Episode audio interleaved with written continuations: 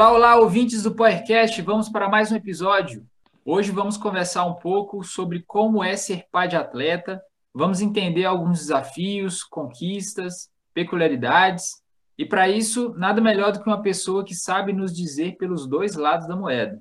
Nós vamos conversar hoje com uma lenda do mountain bike e que hoje é pai de uma grande atleta jovem brasileira. Você que é amante de mountain bike provavelmente já ouviu falar nele e você que é fã do esporte também.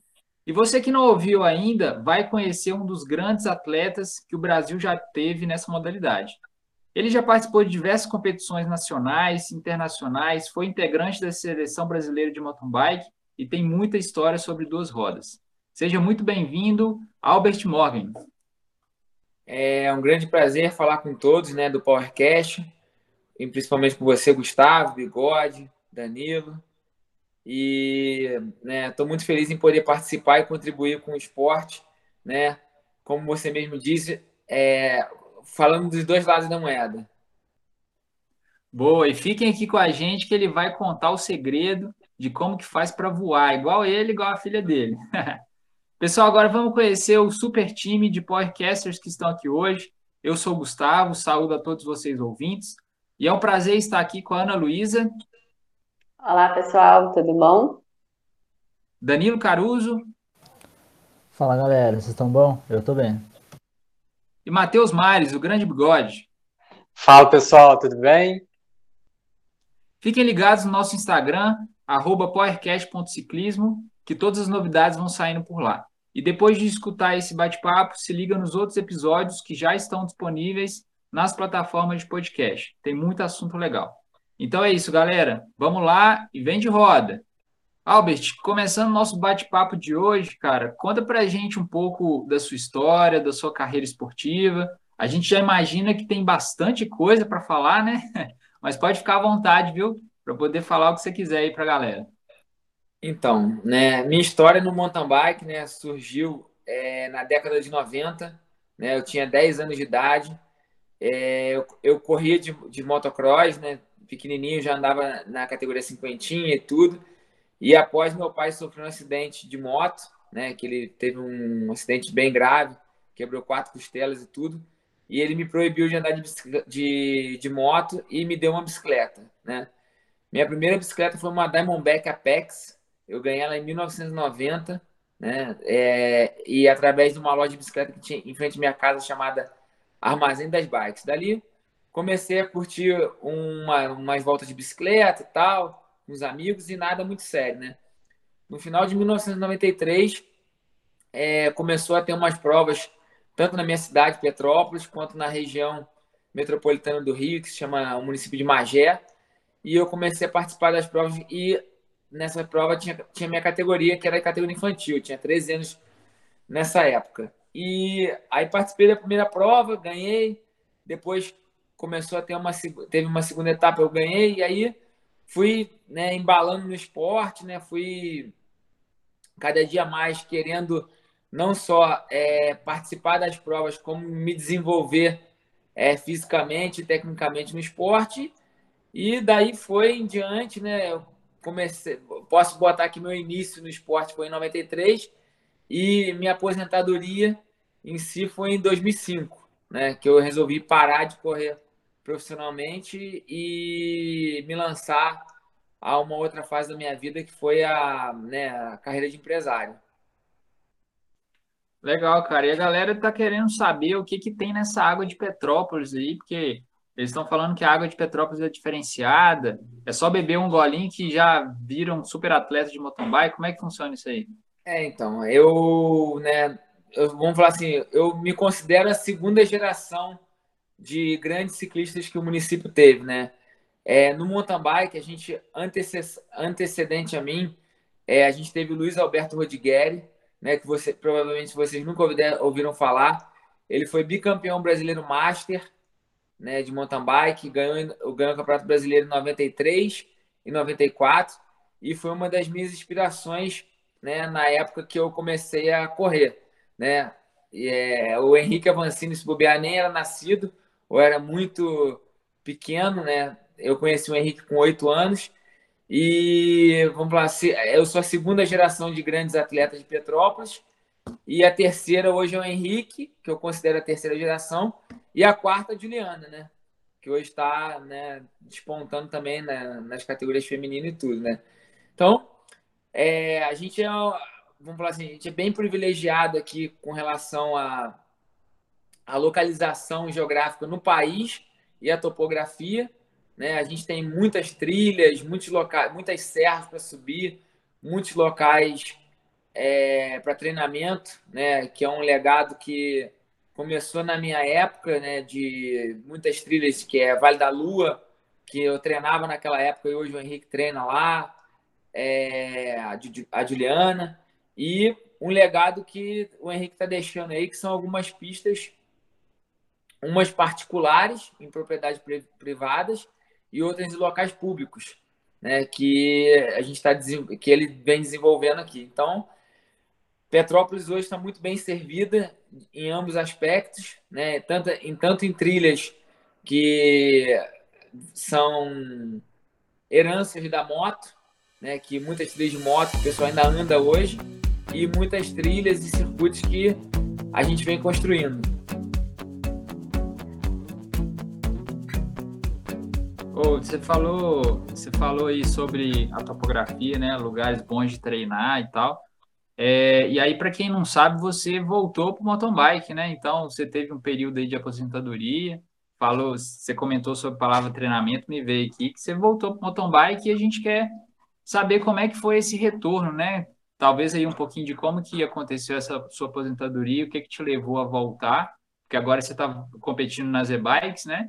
Já Sim. em 2019 você foi campeão brasileiro, é, ano passado participou do Mundial. Então fala um pouco para o pessoal como é que foi um pouquinho esse retorno aí para as competições. Então, é, eu, né, é, só para apresentar um pouco do, de mim antes do esporte, que eu não falei antes, né? Eu, fui, eu sou tricampeão brasileiro de mountain bike, bicampeão pan-americano, campeão da Volta de Santa Catarina de mountain, bicampeão da Volta de Santa Catarina de mountain bike, que hoje é o que antes era o Brasil Ride de hoje né? É, Iron Biker, que era a, prova mais cobiçada na América aqui, que vinha ciclistas de todos os lugares.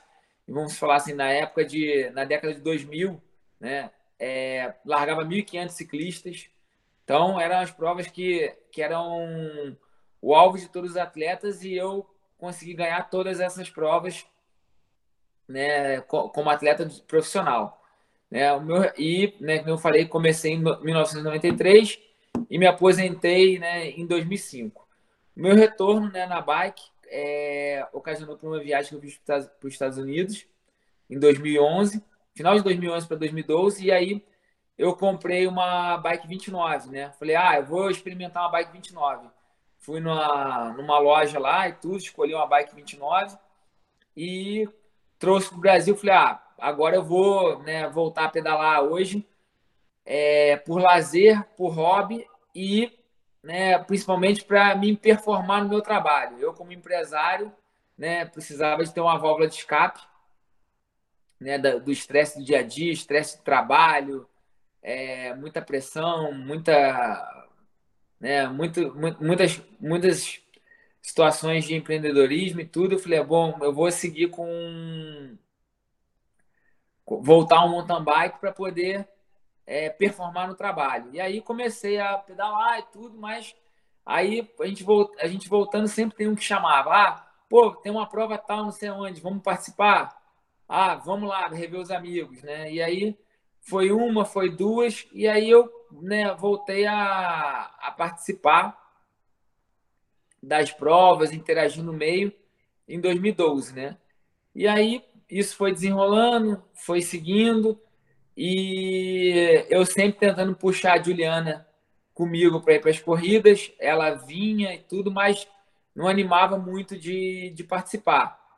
E aí, até que a gente. Ela gostava de jogar futebol, né? Não sei se todo mundo sabe, mas o negócio dela era jogar futebol. Aí, a gente, em 2016, né, a gente resolveu né, fazer uma viagem de lazer para assistir o Campeonato Mundial de Maratona em Laissac, na França, uma etapa da Copa do Mundo em Albstadt e o Campeonato Mundial de XCO em Nove Mestres na Morávia, né, na República Tcheca.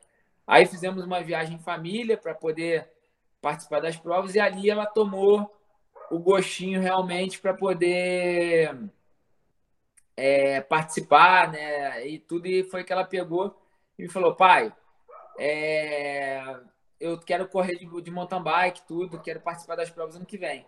Falei, filha, treina que eu te levo. Aí, em seguida, né, é, eu já tinha dado uma bicicleta para ela, uma a primeira bicicleta que ela ganhou foi uma KHS, dei para ela no, no, Natal de 2014. Ela já tinha uma bike 29, uma bike toda X0 e tudo, uma bike que já, já dava para ela treinar e competir. Aí a gente começou a inserir ela no, no esporte e tal, a, comecei a fazer uns pedais com ela, um amigo meu, Igor Capucci, também, que é casado com a sobrinha da minha esposa, que é meu amigo de infância, começou a incentivá-la também muito e tudo. E aí foi, vamos falar assim, a gente, eu, eu, brinco com ela que o mosquitinho picou ela e ela foi dando sequência, né? Aí começou a treinar, comecei a levar ela nas provas em 2017. Aí ela começou Copa Internacional, Campeonato Brasileiro.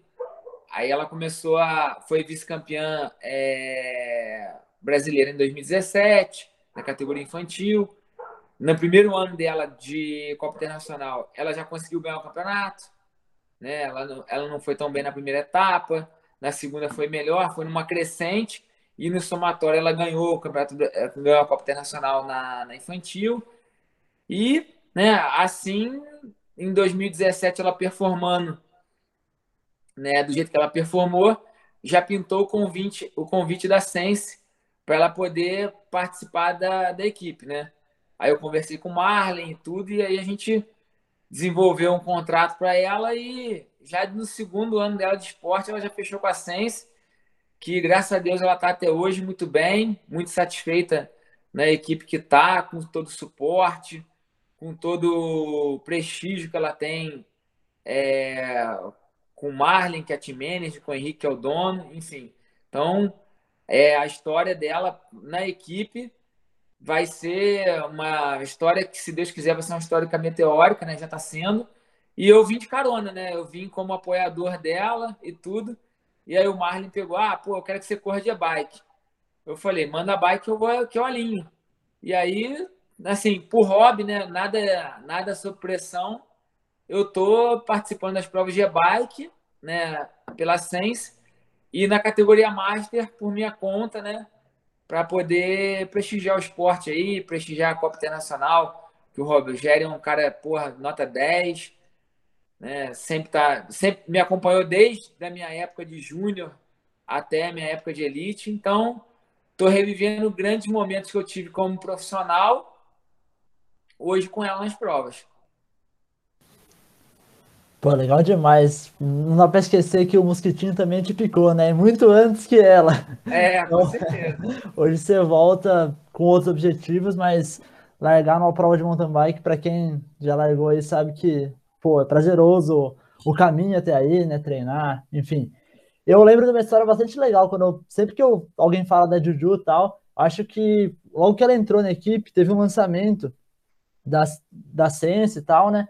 da equipe e ela falou que ela ia treinar até ela deixar de ser a filha do Albert e começar que você fosse o pai da Juju.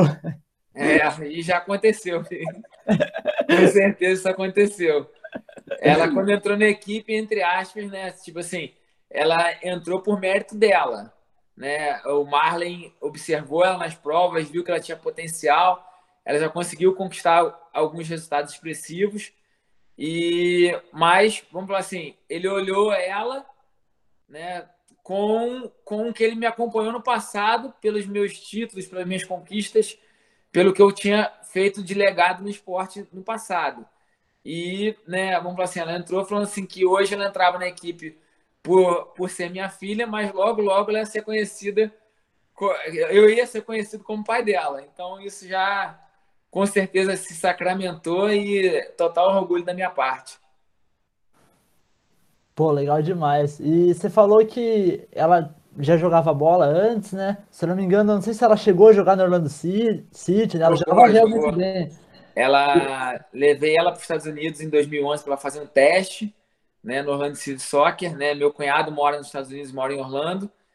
E aí a gente levou ela e tal, ela fez teste lá, ficou um mês jogando e o pessoal já queria ficar com ela. Fez o teste, passou. Ela com 11 anos na época jogava no sub-13 e já queriam que ela ficasse lá para poder seguir a carreira de jogadora de futebol. Ela ficou brava comigo que eu não deixei pela pouca idade que ela tinha. E eu acho que ela está muito mais feliz hoje no mountain bike que no futebol. Pô, legal. Onde eu queria chegar é que ninguém melhor que você, então, para falar um pouco de como é ser pai de atleta, né? Então, eu queria que você falasse um pouco da relação, para a gente depois prosseguir nessa ideia, mas se você tem que frear ela em treinar, ou se você tem que motivar ela, como é que é essa relação pai e filho aí quanto aos treinos e as competições, viagem? É, ser pai dela não é uma tarefa fácil, cara. É uma tarefa bem, bem difícil, né? Em determinados pontos e fácil em outros.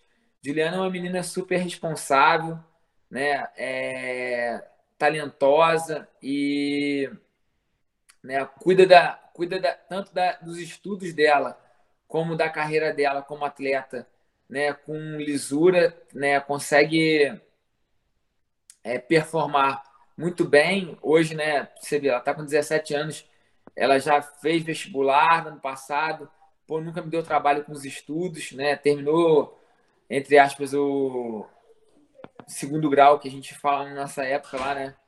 É, e fez vestibular, está fazendo faculdade de administração hoje, né? Tá fazendo até estudando, tá lá na Europa estudando, treinando, competindo, tá sozinha, tá se virando então, isso aí é uma, né, é um ponto que, poxa, me orgulha muito e que, sabe, pô, a única coisa que eu tenho é agradecer pela filha que eu tenho, mas no outro aspecto, ela, né, assim, ela por ter uma personalidade muito forte, então, é, algumas vezes me deixa de me escutar algumas coisas que eu já poderia ter passado para ela por experiência e às vezes ela quebra a cara por não estar escutando a experiência que eu tenho. Então, assim, é, é, é muito. É, em determinados pontos é muito fácil, muito gratificante, mas é, nesse aspecto ela poderia ter feito a vida dela um pouco mais fácil se escutasse a voz da experiência, tanto minha quanto de outras pessoas que estão ao nosso entorno aí, para poder ela ter que é, bater menos cabeça para aprender. Pô, interessante demais você falar isso, e até pra galera que tá ouvindo é, sobre ser pai de atleta, lidar com atletas. O atleta normalmente, por ter esse perfil muito competitivo, né? O cara que realmente consegue chegar lá, ele acaba sendo cabeça dura, né? Porque pro cara aguentar tudo que ele passa, ele não, nem sempre é um perfil ótimo, em, que, se, que seria ótimo em outras vertentes da vida, né? Uhum, com certeza. E ao mesmo tempo a gente tem que pensar assim que é uma linha tênue também para o Albert entre ele deixar ela ter essas experiências, né? Ele quebrar a cara e construir por si, sendo que ele já passou por, por praticamente tudo isso, né? Então você vê ela trilhando e aí tem aquela coisa da, de, de dosar, né? Que eu acredito que para muitos pais essa é a maior dificuldade, você saber dosar o que o, você tem que deixar realmente que o filho aprenda, que ele viva e o que ele vai também é, ir moldando. E eu acredito que muitos pais, principalmente aqueles que não têm um contato com o esporte, têm uma dificuldade de associar isso. E eu vejo muitas vezes o pai tira o filho do esporte porque às vezes é, acha que ele não vai dar conta do estudo, ou que realmente assim o ele não está indo muito bem nos estudos, mas não por causa do esporte ele está tendo esse comportamento, mas acaba assim, ah, se você não fizer isso, eu vou tirar o esporte de você. E às vezes é um dos principais erros que o pai às vezes acaba cometendo, porque o esporte ele ajuda é, em todas as funções, né? Funções cognitivas, faz com que realmente assim a pessoa tenha um, um perfil um pouco mais é, centrado para conseguir lidar melhor com os estudos. Concordo, com certeza, né? No meu caso com a Juliana, é, para mim é, inserir ela no esporte, eu não forcei em nenhum momento a ela a praticar mountain bike. Eu apenas né, ofereci a ela e dei condições, as condições mínimas necessárias para iniciar. E dali em diante, ela mesma tomou é, total rédea da, da, da, da situação e posteriormente da carreira dela e totalmente é, é, responsável com o estudo. Como eu falei, pô, ela, ela terminou o segundo grau dela todo é, por conta, estudando, treinando, competindo. Nunca tirou uma nota baixa, nunca ficou de recuperação. Enfim, pô, super elogiada no colégio por, por performar tanto no esporte quanto no colégio. E, assim, não, não me deu trabalho nenhum com relação a isso. Né? Só, pelo contrário, só orgulho. Pô, muito legal esses esse ponto que vocês tocaram agora. A Ana comentou do, dessa situação, né, de às vezes é, os pais utilizarem essa questão do esporte como, é, como, como, me fugiu a palavra, mas assim, né? Uma forma de punição, né? É, uma forma de punição, exatamente. Se você não fizer isso, você não, não vai poder jogar bola, você não vai poder pedalar, né? E, e isso é, é, isso é uma coisa que a gente precisa, que esses pais precisam mudar de mentalidade, porque se a gente for perceber, é, as pessoas adultas hoje, e principalmente grandes empresários, a gente tem aqui a, a, o exemplo do Albert, né, procuram o contrário, né, procuram o esporte para se, se apoiar em outras partes da vida. Então, é necessário a gente mudar essa mentalidade dos pais porque você está tirando da, da criança, do adolescente, uma possibilidade dela se, se apoiar né, em algo que é prazeroso, em algo que pode trazer muitos benefícios para ela, para que ela tenha resultado ou tenha desenvolvimento em outras partes da vida, né? Então acho que é, é um ponto muito legal da gente da gente trazer aqui de reflexão. Albert, e outra questão que é importante também a gente tentar trazer um pouco da sua experiência, é, tanto como atleta como como pai de atleta, é em relação aos eventos, né? É, muitas vezes os pais não conseguem acompanhar os filhos aos eventos. E o que, que você assim sempre sentiu de dessa presença que você teve com a Juju nos eventos? Como foi essa experiência? A experiência que eu tenho é a seguinte: desde o primeiro momento que ela resolveu ingressar no esporte, seja no futebol, seja no mountain bike, tudo que aconteceu antes, desde a Olimpíada de Colégio, tanto eu quanto minha esposa, a gente tem, desde o primeiro momento a gente sempre apoiou ela e sempre acompanhou ela em tudo. E em nenhum momento a gente chegou e cobrou algum tipo de performance para ela, né? Ela é competitiva por si própria, né? Isso é fato, né? Se tiver que competir com é, competir com distância, ela tá competitiva, ela quer ganhar, ela quer né, quer estar tá sempre performando em qualquer coisa que ela faça. Então, desde quando a gente começou, especificamente no mountain bike, eu acompanhei todas as provas e tudo. É, a gente fica em hotel, hotel juntos, quarto. É, a gente tem um trailer que viaja a família toda, né? A gente vai para as Copas Internacional e tal. Então, um trailer que a gente vai leva para a prova, que né? Tem tudo dentro do trailer, a gente já dormiu no trailer, fez café da manhã, então tivemos sempre total apoio a ela nessas viagens e tudo. E a primeira viagem que ela fez agora sem a família foi foi essa essa sequência de provas que ela está participando na Europa e agora que nem eu nem a minha esposa é, podemos pudemos ir com ela. A gente tinha grandes compromissos aqui de trabalho que a gente não pôde abdicar e demos o voto de confiança para ela poder viajar sozinha. E apesar da pouca idade, ela tem muita responsabilidade, muita maturidade para poder estar tá, é, se virando sozinha aí na Europa. E esse tempo todo juntos aí, você não está tentando puxar ela para a bike elétrica também, não? Para começar a competir nesse novo ambiente aí? Então, é, provavelmente, né, dependendo da, das provas esse ano aí, de como for é, o Campeonato Brasileiro, que a, a prioridade dela hoje é o Campeonato Brasileiro de Short Track, para definir né, que ela vai poder correr na categoria Elite e ela defendeu o título dela. Ela não vai poder correr na Elite ainda porque ela ainda é júnior, né? Então ela corre mais um mais, mais esse ano do Campeonato Brasileiro na, categoria júnior. E se calhar, né, é, dela conseguir conciliar é, para poder correr a prova de e-bike também no feminino, tenho certeza que ela vai correr também.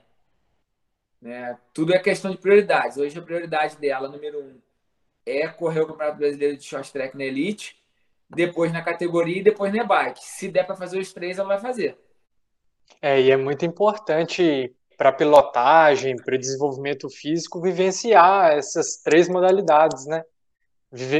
Diversificar ambiente, diversificar estímulo. Acredito que vai ser muito importante para o desenvolvimento dela e, sem dúvida alguma, dando sufoco em todo mundo aí, né? em todas as modalidades. É, com certeza. Ela está hoje focada, né? Primeira, vamos falar, prioridade hoje é o XCO, né? O que ela está fazendo de prioridade. É, vamos falar assim, correr de bike assistida é, é uma prioridade, mas não é, a, não é a segunda. A segunda ela correr as provas de enduro, que hoje ela também faz parte da, da, da equipe Sense Enduro. E o que tiver de prova de enduro também, ela tem tem como obrigação contratual né, participar das provas. Ela já tomou algum tombo que você falou assim, ai meu Deus, minha Nossa Senhora?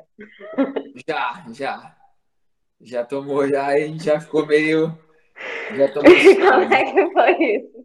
É, uma vez eu treinando com ela num, num XCO aqui, ela foi dropar uma pedra, né? E a, tipo assim, ela não deu aquela puxadinha para ela poder a frente não calçar e ela capotou. Ela capotou, caiu, de, caiu com a mão no chão assim, quebrou o dedo. Né? Aí, nesse, quando ela quebrou o dedo, ela falou, pai, tá doendo muito tal. Aí, né, eu falei, ah, deve ter dado alguma torção e tudo, vamos terminar o treino, né? E ela tinha que terminar o treino. A gente terminou o XCO, mas ela tinha que fazer uns treinos ainda, é, fazer uns tiros. Aí eu levei ela para uma área lá que, que, tinha um asfalto nessa pista que é no Aras. Aí ela terminou os treinos lá com o dedo quebrado, fazendo tiro. Aí eu falei assim: tá aguentando? Tô. Aí eu falei: então tá bom, agora vamos, vamos pro hospital, vamos tirar uma radiografia da tua mão, já que tá inchando, e vamos ver se deslocou só ou se quebrou. Aí ela tinha quebrou o dedo, teve que botar tala, fazer uma redução, voltar pro lugar e, e assim continuou, treinando em rolo, treinando speed, mesmo com o dedo, mesmo com o dedo, com o dedo quebrado. Você percebeu alguma diferença na pilotagem das bikes, mountain bikes normais para a bike elétrica? Talvez a mudança de peso ali influenciando alguma coisa na pilotagem? Não, com certeza, né? É, percebi, não, não só percebi, como né, certifico e assino embaixo que a pilotagem é totalmente diferente, né? É, você com uma bike XC pesando 9 kg, 10 kg, é totalmente diferente de você pilotar uma bike com 20, né? o dobro de peso. É, a bike elétrica ela te, ela te proporciona chegar a limite que você não chega é, a limites tanto que de, de velocidade e de esforço né, físico que você não chega na bike XC normal. Então, o tempo de curva, o tempo de reflexo, o tempo de frenagem é totalmente diferente. E eu te falo que é, o pessoal pensa que bike assistida, vamos falar assim, em, em termos competitivos, que você não faz força, você consegue chegar, você faz muito mais força e chega em determinados limites tanto de, de, de, vamos falar assim, de níveis de limite que você não, não atinge com a bike normal, quanto tempo de duração. Né? Você pô, chega batimento tão alto e se mantém por tanto tempo, tanto subindo quanto descendo, que você não fica, que você não chega com a bike XC normal. Eu já vi muito isso em treino, que o pessoal ia girar num percurso muito, muito técnico e num percurso muito longo e ia de bike elétrica. E aí, quando você ia ver, o cara conseguia fazer o percurso todo, só que o nível de exigência dele, a frequência cardíaca lá no teto o tempo sim, todo, tentando manter. E é isso aí. É, é, que, é que é diferente do que o pessoal pensa. Né? Tipo assim, todo mundo já tem um preconceito que, ah, pô, a bike assistida, tu faz, quase não faz força. Se você for querer andar, por exemplo, vamos classificar Eco Trail Bush. Se você quiser andar no bush, né, na, no 100% dela, só movimentando as pernas, ela vai te dar assistência, a bateria vai acabar rápido e você vai conseguir andar relativamente rápido com pouco esforço. Mas se você for andar em termos competitivos, igual eu falei, cara, você chega em limites que você não chega com a bike XC normal. Normalmente você numa prova de XC, você vai, sobe rápido e tal, desce rápido com a bike XC normal, mas você consegue descansar relativamente consegue baixar a sua frequência cardíaca e que pela bike elétrica a velocidade que você anda é tão rápida que você e a, o tempo de frenagem, o peso dela é maior e você é, com certeza se desgasta e não consegue baixar sua frequência cardíaca e sobrecarrega ombro, tríceps, você né, sobrecarrega muito sua musculatura aqui peitoral para você segurar aquela bicicleta, para você dominar ela. Para correr nas provas de, de XCO, é, a bateria da bike é menor do que a convencional para reduzir peso ou é a mesma coisa? É a mesma bateria. É a mesma bateria. Hum. Hoje você tem a bateria de 500 e a bateria de 700, né? Eu vou te dar um exemplo que eu corri o mundial ano passado lá na Indelgang na Áustria e minha bateria era de 500 e eu não consegui terminar a prova com a bateria de 500. Porque a, é, a prova durou muito tempo e estava numa condição muito pesada, de lama, agarrando e tal. A bike ficou pesando aí praticamente quase 30 quilos e que a bateria não durou. Eu vou te falar que, no, no, é, mesmo eu economizando, não andando no bush, na metade da última volta minha bateria acabou e eu tive que terminar a prova é, sem bateria. E que algumas outras bicicletas que estavam com bateria de 700 terminaram com folga. Entendeu? Então, é, tipo assim, nas provas XCO, é, não existe uma bateria mais leve para diminuir peso e você ganhar, entre aspas, em watts em e em tempo de prova, do, não existe. Existe a bateria de 500 e de 700 e dependendo da prova, aqui no Brasil nunca aconteceu de, de eu terminar a prova com sem bateria. Mas nessa situação lá no Mundial aconteceu. É, a gente conversou com o Eric, para quem está escutando, eu acho que quatro semanas atrás, né? A gente falou bastante de bike com ele. E, pô, a conclusão, acho que com o que o Albert trouxe também, é que é uma dinâmica diferente de prova. E quem mesmo o Albert, que pô, já corre desde 2019, faz, sei lá, dois, três anos está andando, e aconteceu isso no Mundial, então é, é uma experiência diferente, né? Eu imagino.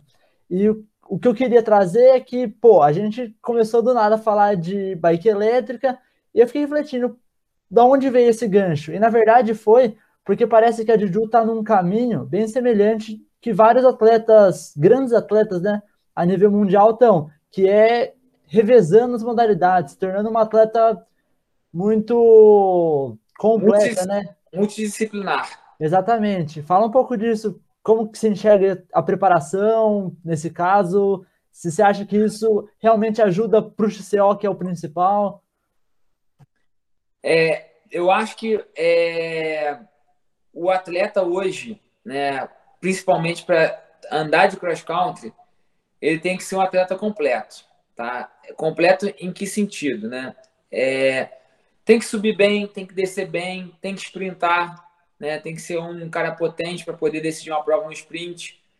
É, tem que ser um cara bom de passo.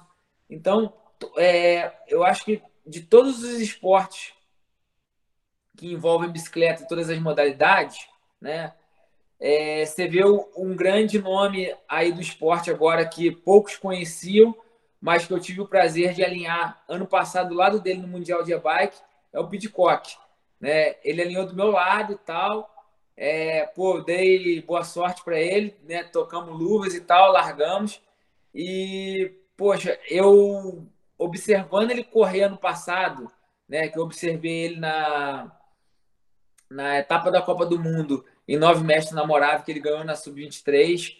Eu observei ele é, na outra etapa da Copa do Mundo que teve em Albstadt também, que ele ganhou na Sub-23. Eu vi ele correndo Sub-23, né?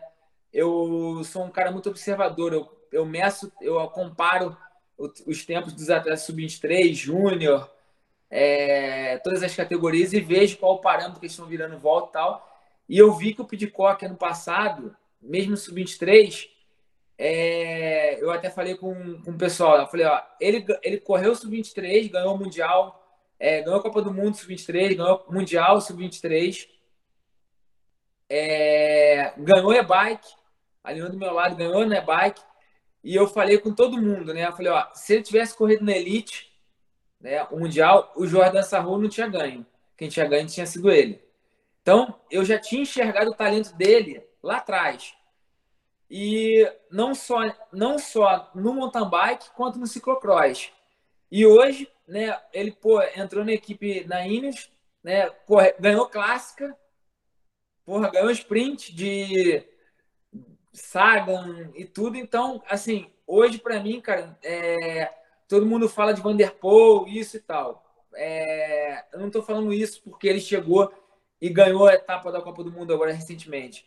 Eu falo isso porque eu tenho ciência, tenho noção e tenho é, total visão que, pô, que eu vi esse cara andar no passado, para mim, ele não, não, não tinha trata melhor. E hoje, tudo que eu falei lá no passado, né, que eu não expus isso a público, né, estou expondo agora, é, eu já sabia que ele ia ser o cara que com certeza ia desbancar todo mundo, entendeu? Que o talento que eu vi esse cara andando, tanto tecnicamente descendo, é, confirmei agora ele sprintando em clássica, confirmei ele pô, andando tecnicamente, pô, o cara largou lá de centésimo, chegou em quinto, enfim. Hoje, para mim, o cara no mountain bike hoje a ser batido é ele e vai ser difícil, né, daqui para frente alguém é, bater um grande talento igual ele, né, cara? Então, nesse contexto todo que eu estou te expondo do Pidcock, para a Juliana é o que? É, ela corre enduro, participa de prova de ciclismo, é, corre XCO e, penas, e pena que a gente aqui no Brasil não tem um ciclocross para complementar essa formação de várias modalidades para ela poder ser uma atleta completa no XCO. E é legal que a gente vê que acho que eu posso dizer que até no feminino, pensando em elite, ela é extremamente técnica, né? Aí se for pensar para a idade dela, então, nem não dá nem para então, pô, ela já veio de um, eu lembro que a galera falava, ah, que ela anda de moto, tal. Então, desde o começo ela já foi uma atleta completa e agora com essa é, proximidade com as outras modalidades, eu acho que, bom, vamos ouvir falar bastante dela. E diante disso, a gente fica se perguntando como separar a Juju, filha da Juju, atleta. Como você faz isso? Tem como? É, hoje é, meu relacionamento com ela é dia a dia dentro de casa, né? Trato ela com todo carinho como filha, né, como meu diamante bruto a ser lapidado todos os dias. E como atleta, eu dou total autonomia para ela, para ela seguir todas as. É, vamos falar assim, eu dou os caminhos para ela, falo assim: ó, você tem, é, você tem diversos caminhos a seguir.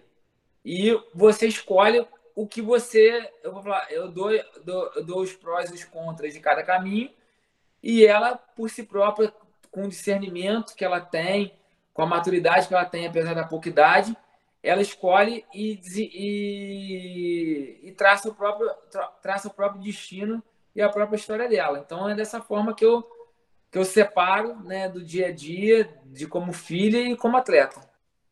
Tem algum momento que foi emocionante para você é, de, de ver algum momento, alguma vitória, alguma coisa, alguma conquista dela assim e você se sentiu assim muito orgulhoso e emocionado?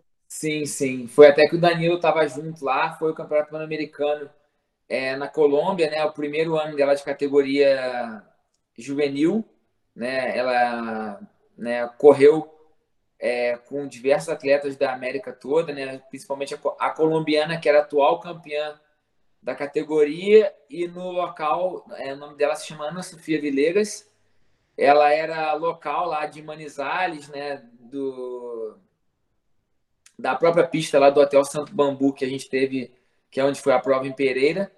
E a Juju, né, tinha um pouco de altitude.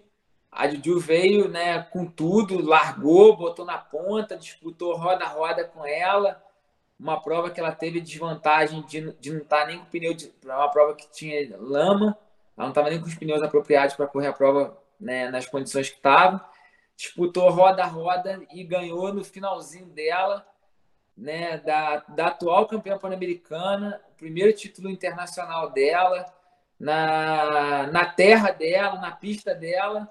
Então foi um momento que marcou muito quando ela subiu no pódio é, e atrás no telão tocou o hino nacional, apareceu a bandeira, né? Tanto eu, Marlene, Glediane, minha esposa, meu sogro que estava lá assistindo ela, todo mundo desabou a chorar.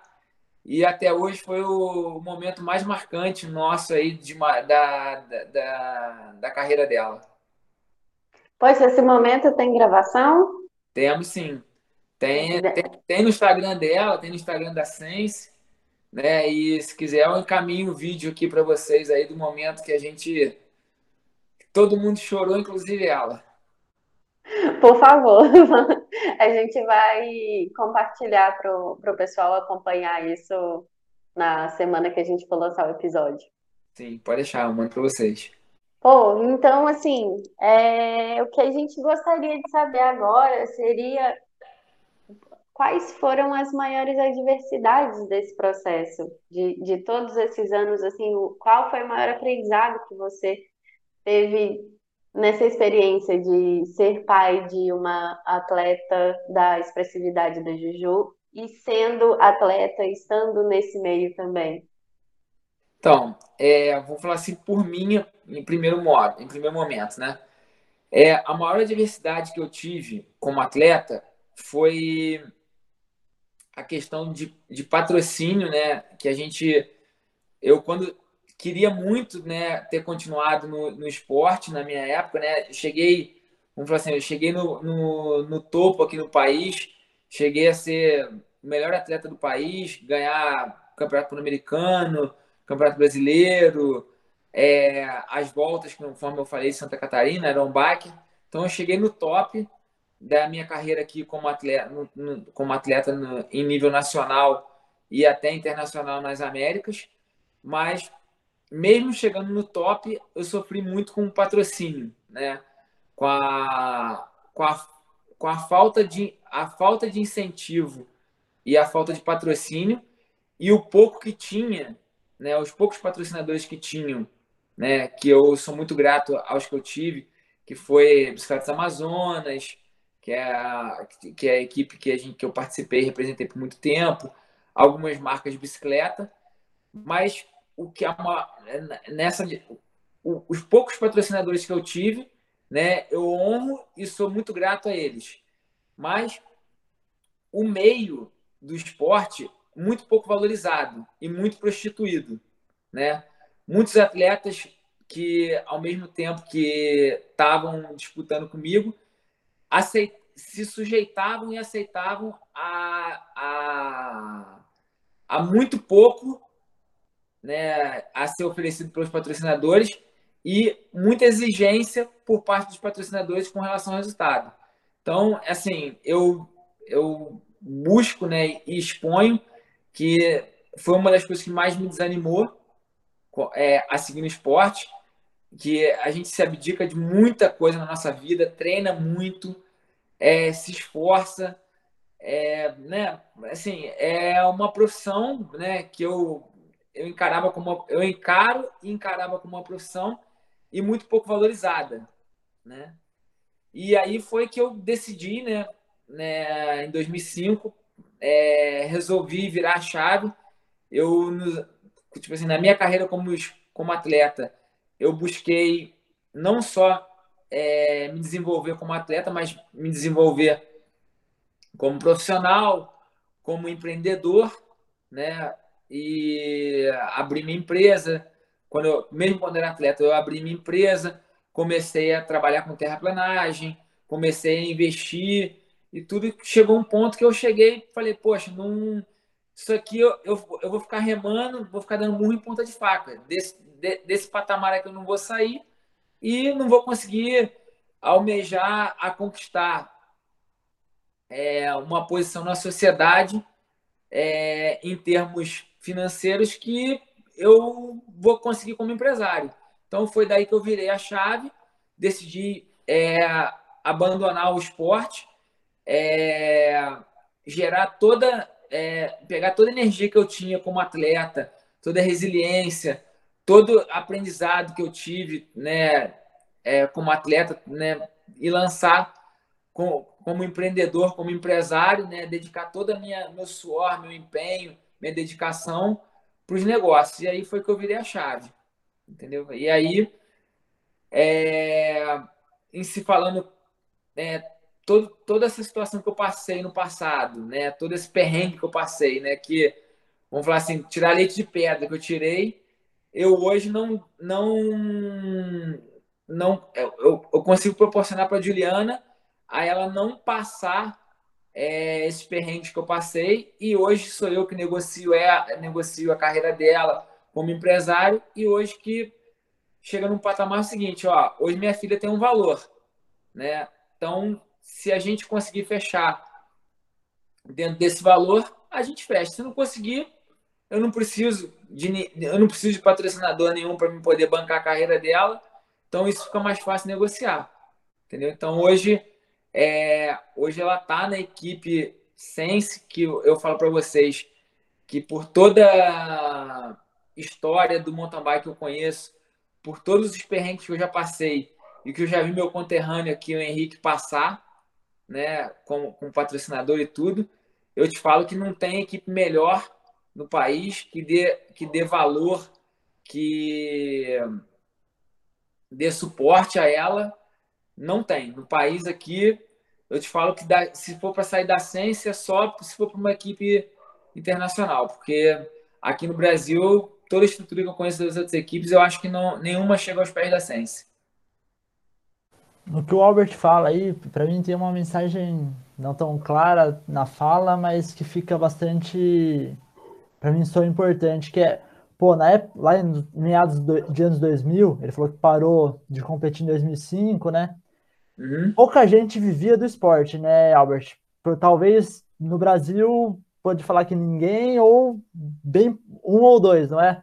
É, meia dúzia. É, e hoje em dia isso tá diferente. Mas tem uma virada de chave que os atletas, principalmente os novos, precisam entender e que eu, quando era atleta, não virei essa chave, e talvez, pô, eu tenho certeza que eu sofri bastante por isso, que é entender que o atleta hoje não é só treinar, não era aquela época, mas hoje ele tem diversas ferramentas para conseguir é, com, fazer o seu marketing de maneira sem gastar um real com o celular na mão ali e gerar valor para as marcas e para que haja interesse em haver investimento ali, né? Independente de só resultado, é muito mais do que isso hoje. Eu acredito, a Juju mexe bastante nas redes sociais, está bem atenta a isso, me parece.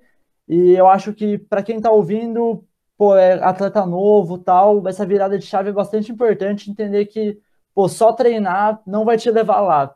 Tem esse algo mais hoje em dia. Não, Danilo, eu concordo com você em parte do que você está falando. Tá?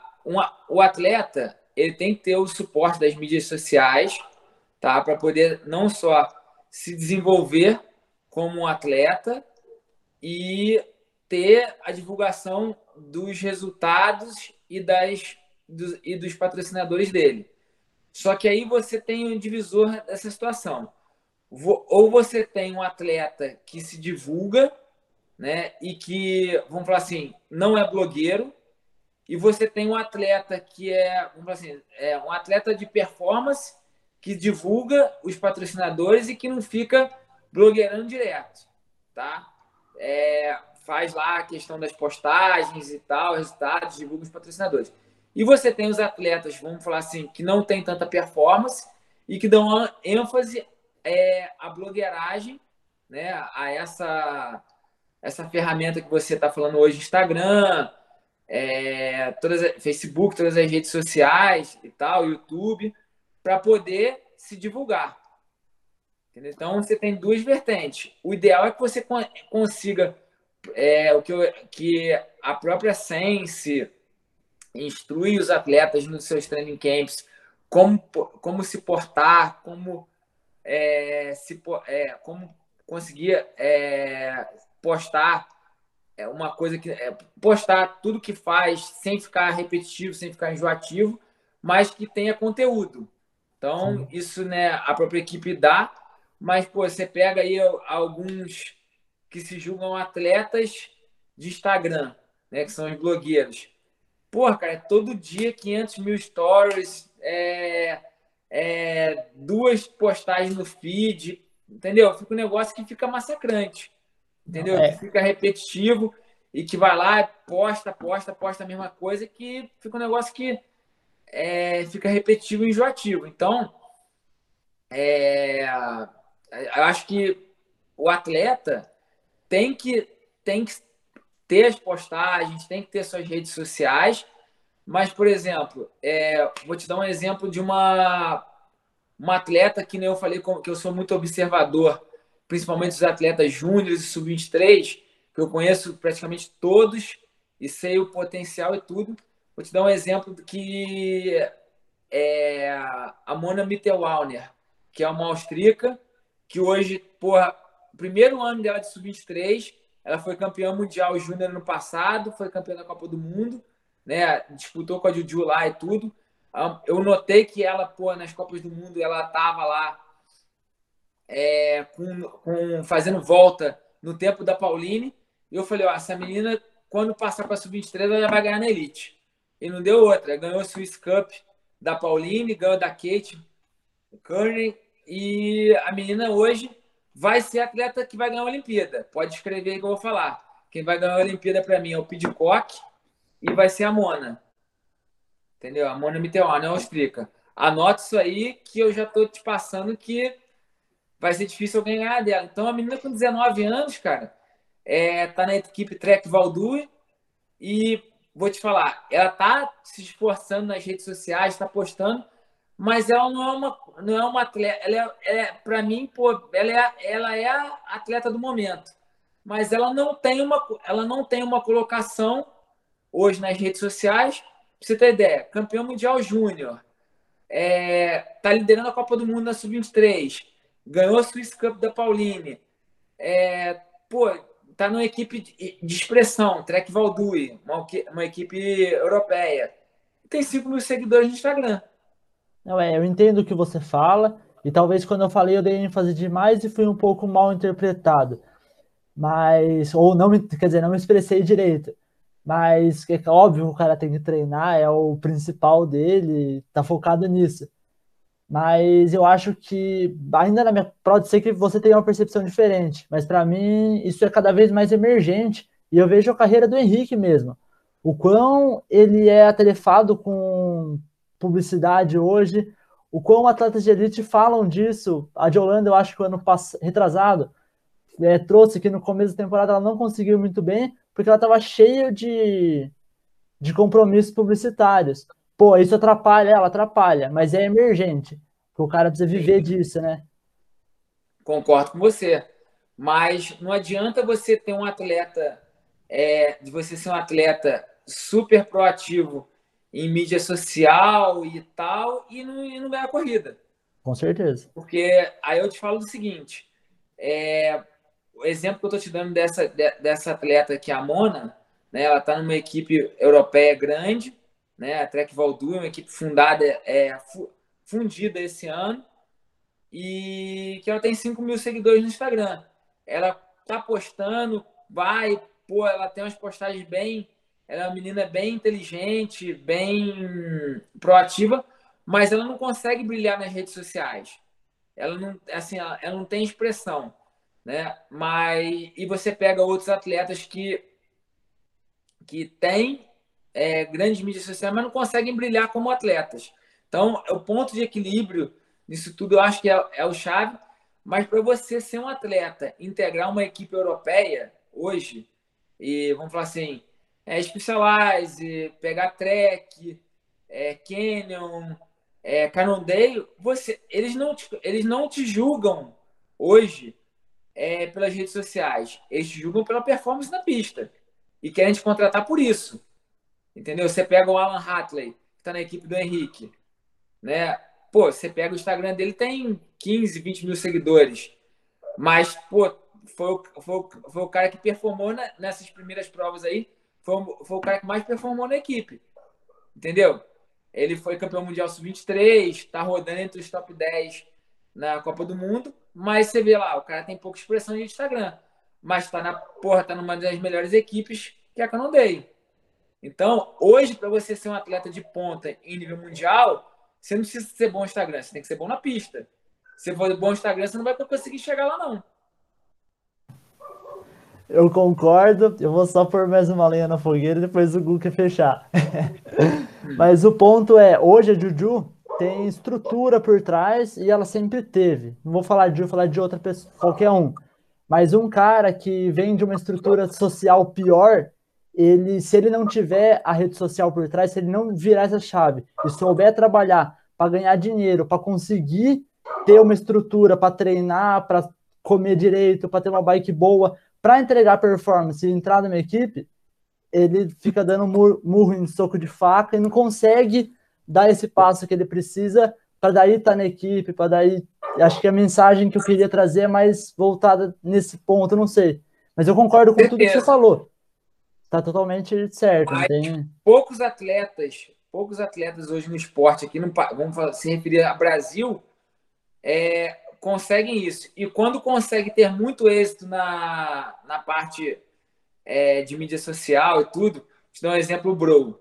O Bro, pô, tá lá, bomba pra caramba nas redes sociais, é um cara super motivacional, mas, é, pô, tiro o chapéu para ele, cara, gosto muito dele, e, mas pega na parte de performance, ele consegue performar completando ultramaratonas e tudo, mas não consegue chegar na ponta.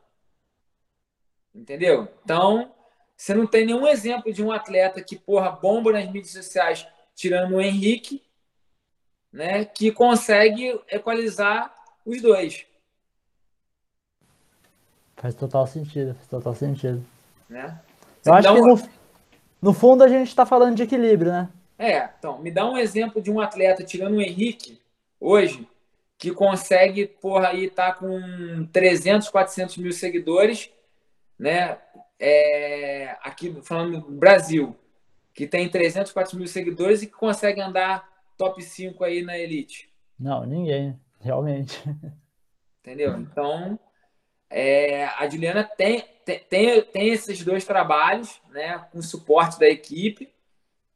Ela, ela, o foco dela é performance, mas ela tenta né, se, tenta fazer ser uma pessoa é, culta, intelectual e postar coisas que sejam é, interessantes e com conteúdo para as pessoas que estão seguindo ela, entendeu? Não quer ser uma, tipo assim, é, vamos falar assim, não quer, não, não, quer ficar repetitiva e né, nessas situações e nem apelar, né, que muitas muitas atletas blogueiras aí apelam para a parte sexual. Postar bundão, peitão, tudo isso. É, a gente inclusive tem um episódio que pô, a Ana pode falar melhor, né? A gente gravou com. Eles, elas gravaram, foi só mulheres, e conversou bastante sobre isso, né? Sobre como elas usam a rede social. Sim. Se a Ana quiser complementar alguma coisa. A gente discutiu muito isso, né? Sobre como a gente coloca é, nesses lugares, né? E acaba que às vezes muitas marcas e você que tem essa essa visão de Europa, Brasil, consegue distinguir muito isso. É, tem bastante para trocar também que às vezes as marcas elas é, vão patrocinar muito mais as blogueiras do que as atletas e aí fica esse embate, né? Sim, sim. É, acho que é, você tem que ter, distinguir duas situações nessa, nessa questão. é, as, por exemplo, vou dar o exemplo da Sense. A Sense tem os atletas e tem os embaixadores, uhum. certo? Os atletas focam em performance e divulgação da equipe e de produtos dos apoiadores da equipe, dos patrocinadores da equipe, e, os, e, e vamos falar assim, os embaixadores, né? que são é, a Estela Miolo, o Bora Pedalar, né? que focam lá em fazer, trazer o público e incentivá-los a pedalar e, né, e, isso, e com isso divulgando as marcas que os apoiam, que é Sense, né, que a, a Chama, que patrocina ela lá com, com os uniformes, com os uhum. macaquinhos e tudo. E na parte de performance, a Sense patrocina lá é, a Juju, Mário, Rubinho, Juriti, Sclebin, Knob e tudo. E eles estão eles estão divulgando a marca através de competições de performance, mas no dia a dia expondo que lá os parceiros Physique, é, Morgan Blue, então nas postagens do dia a dia eles vão é, é, inteirando todos os seus seguidores com, com postagens com conteúdo para que servem é, capacete abos, é, todos, todos os produtos que patrocinam a equipe, eles vão divulgando dia a dia pneus Michelin, vão divulgando em treinos, em postagens de manutenção e assim vai. Diferente, do, diferente dos blogueiros. Então, são duas vertentes que os patrocinadores têm que seguir. Ou o cara quer ficar lá divulgando aquilo todo dia, com stories e tudo, ou com os atletas que estão divulgando através de ganhar, de ganhar provas, de ganhar títulos e no dia a dia da sua, da sua rotina.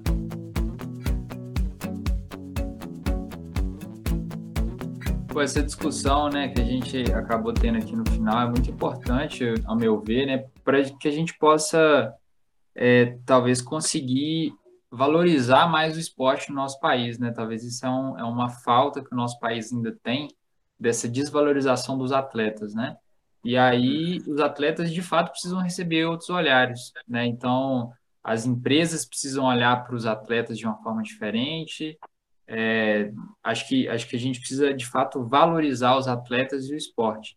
E aí com tudo isso também é, juntando assim com, com o assunto que a gente veio falar aqui hoje, né? Os pais também vão conseguir olhar para os filhos, né, que sonham ser atleta um dia, de uma forma diferente, que ele vai ver um ambiente em que isso é possível, né? E, e, e um ambiente que vai acolher ele nesse sonho dele. E aí, o, o, o Albert, já caminhando para o final aqui, é, muito legal toda essa conversa que a gente teve, né? Foi muito legal conhecer um pouquinho de você, conhecer um pouquinho mais perto é, essa sua história, essa relação bonita que tem entre você, a Gil, e aí falar para o pessoal aqui compartilhar esse episódio para vários pais e mães de ciclistas, de atletas de outros esportes, né? Porque é sempre bom a gente escutar ah, relatos, experiências de quem já viveu o esporte, né? Vamos colocar assim, e também você que tem essa relação, né, com, com uma, uma filha que, que hoje é uma, é uma esportista. Então, galera, compartilha esse episódio. E aí, Albert, para a gente finalizar nosso, nosso bate-papo, se tem algum pai que está nos escutando é, e o filho ou a filha deles querem ser atletas, né, ou já são atletas, pensa assim, qual, sei lá, um principal conselho que você daria para esses pais? É, o principal conselho que eu, conselho que eu dou para todos os pais é que orientem seus filhos é, para que os mesmos tenham responsabilidade e consigam, de, é, consigam decidir por si próprio, independente da idade que eles tenham, a eles decidirem seu próprio futuro certo? A gente, os meios interferem nos fins, com certeza, mas os pais têm que é, não, não, não podem obrigar os filhos a fazer o que eles querem. Eles têm que orientar os filhos a os caminhos que a vida proporciona, tanto o caminho que a gente julga bom ou ruim, e os filhos decidirem. né? É claro que nenhum pai quer ver o mal do filho, né? Tem determinado, se o filho escolher um caminho que não é o correto, o pai tem que realmente dar aquela freada puxar a orelha, ó, vem para cá, que ali não é certo não. Mas tem que é, dar, esse, dar essa liberdade para os filhos, porque hoje na, no mundo que vivemos, a gente não pode ter uma cultura e uma rigidez conforme, vamos falar assim, vocês são um pouco mais novos que eu, mas que os nossos que meus pais tiveram né, é, e que os próprios pais não, você tem que ser isso, você tem que ser engenheiro, você tem que ser médico, você tem que ser advogado, né? Eu acho que hoje, é, no mundo que vivemos, é, os pais têm que dar liberdade é, para os filhos escolherem a carreira que eles querem seguir, o destino que eles querem seguir e, né, é, orientar e não puni-los, né? Deixar com que, se for um caminho bom, incentivá-los e orientá-los e não é, puni-los por uma coisa que, pô, o esporte, é, a bike, é, o surf, qualquer outro, qualquer outra modalidade possa que os filhos querem praticar, tanto para poder, que nem eu disse no meu, no meu caso, né? Eu voltei a pedalar para me performar no meu trabalho.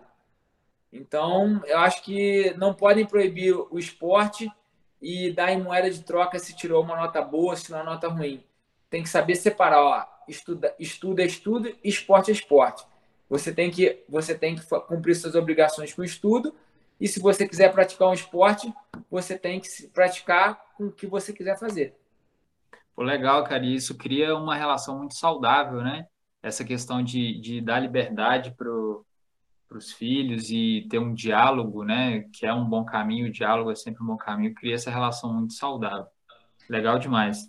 E, e Albert, para finalizar de fato, é, caso alguém, alguém queira te acompanhar nas redes sociais, é, saber mais da sua história, saber o que está acontecendo aí nesse mundo louco da mountain bike, você voltou, é bike competições, você, é Gil, sua família, enfim, como é que faz para ficar ligado aí nessa, nessas então, aventuras?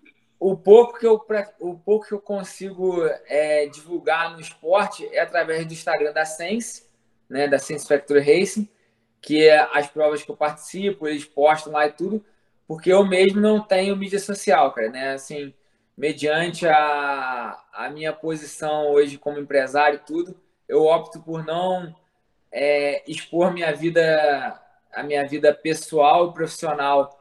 É, eu digo minha vida pessoal é que eu jogo, coloco não só é, na minha família e no esporte e da minha vida profissional, né? A gente só tem procuro me, me, me privar um pouco disso, mas o que eu faço no esporte, a gente divulga, é, o, o, pouco que eu faço é divulgado no Instagram da Sense e é lá que a gente aparece um pouquinho, cara.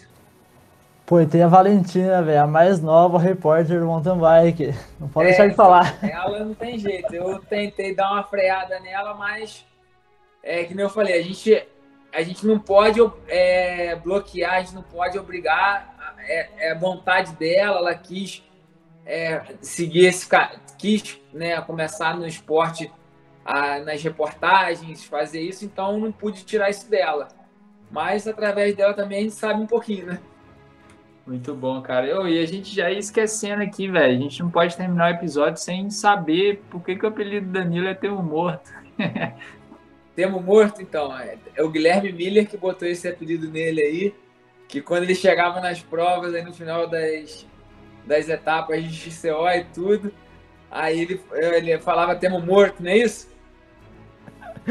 Pô, aqui na minha região todo mundo fala Temo morto. Eu falava pra eles, o que, que é isso, meu? O que quer dizer isso?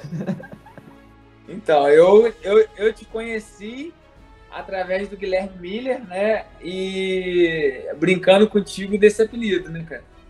No final das provas, ei, morto, como é que tá? Pô, é, acho que pô, a gente chegou a viajar bastante ali no 2018, né? Tanto pra Colômbia, depois pro sul, Curitiba, eu lembro, encontrei Araxá. Isso. Pô, época boa. E você tem que voltar pras provas, por que, que, que você sumiu? Tô estudando, tô estudando, tô treinando ainda, mas tô mais focado em estudar mesmo. Quero voltar do outro lado da pista agora, como treinador. Que bom. Isso aí. Isso aí, bacana. O que, que é ter meu morto? Você explica aí, Danilo. Explica aí, Danilo. É. Pô, de verdade é muito difícil explicar. Dá pra usar pra tudo. Tipo, é, na verdade estamos mortos. Mas não dá pra explicar o que é temos morto. Ele, ele, é, ele é paulista, velho. Tentou dar uma de mineiro aí pra poder reduzir as palavras, não deu muito certo, não. Ah, eu deduzo, eu deduzo que essa questão do ter morto é o quê? Ele chegava meio quebrado nas, na, no final das provas de, de XCO que eu vi ele correr. E aí, como é que tá? Temo morto, temo morto. Tamo, é, esse temo morto, eu acho que era tamo morto. É uma mistura de tudo. É por aí, é por aí. Muito bom, galera. É muita história sobre duas rodas mesmo. Ah, pessoal, pessoal, então é isso. Foi um bate-papo aqui super legal. Escutem quantas vezes vocês quiserem. Continuem nos acompanhando, que terão muitos episódios ainda é, pela frente. A gente quer agradecer imensamente a presença do Albert, agradecer a todos vocês que estão nos acompanhando. E até a próxima e vem de roda! O podcast mais serelepe do ciclismo brasileiro.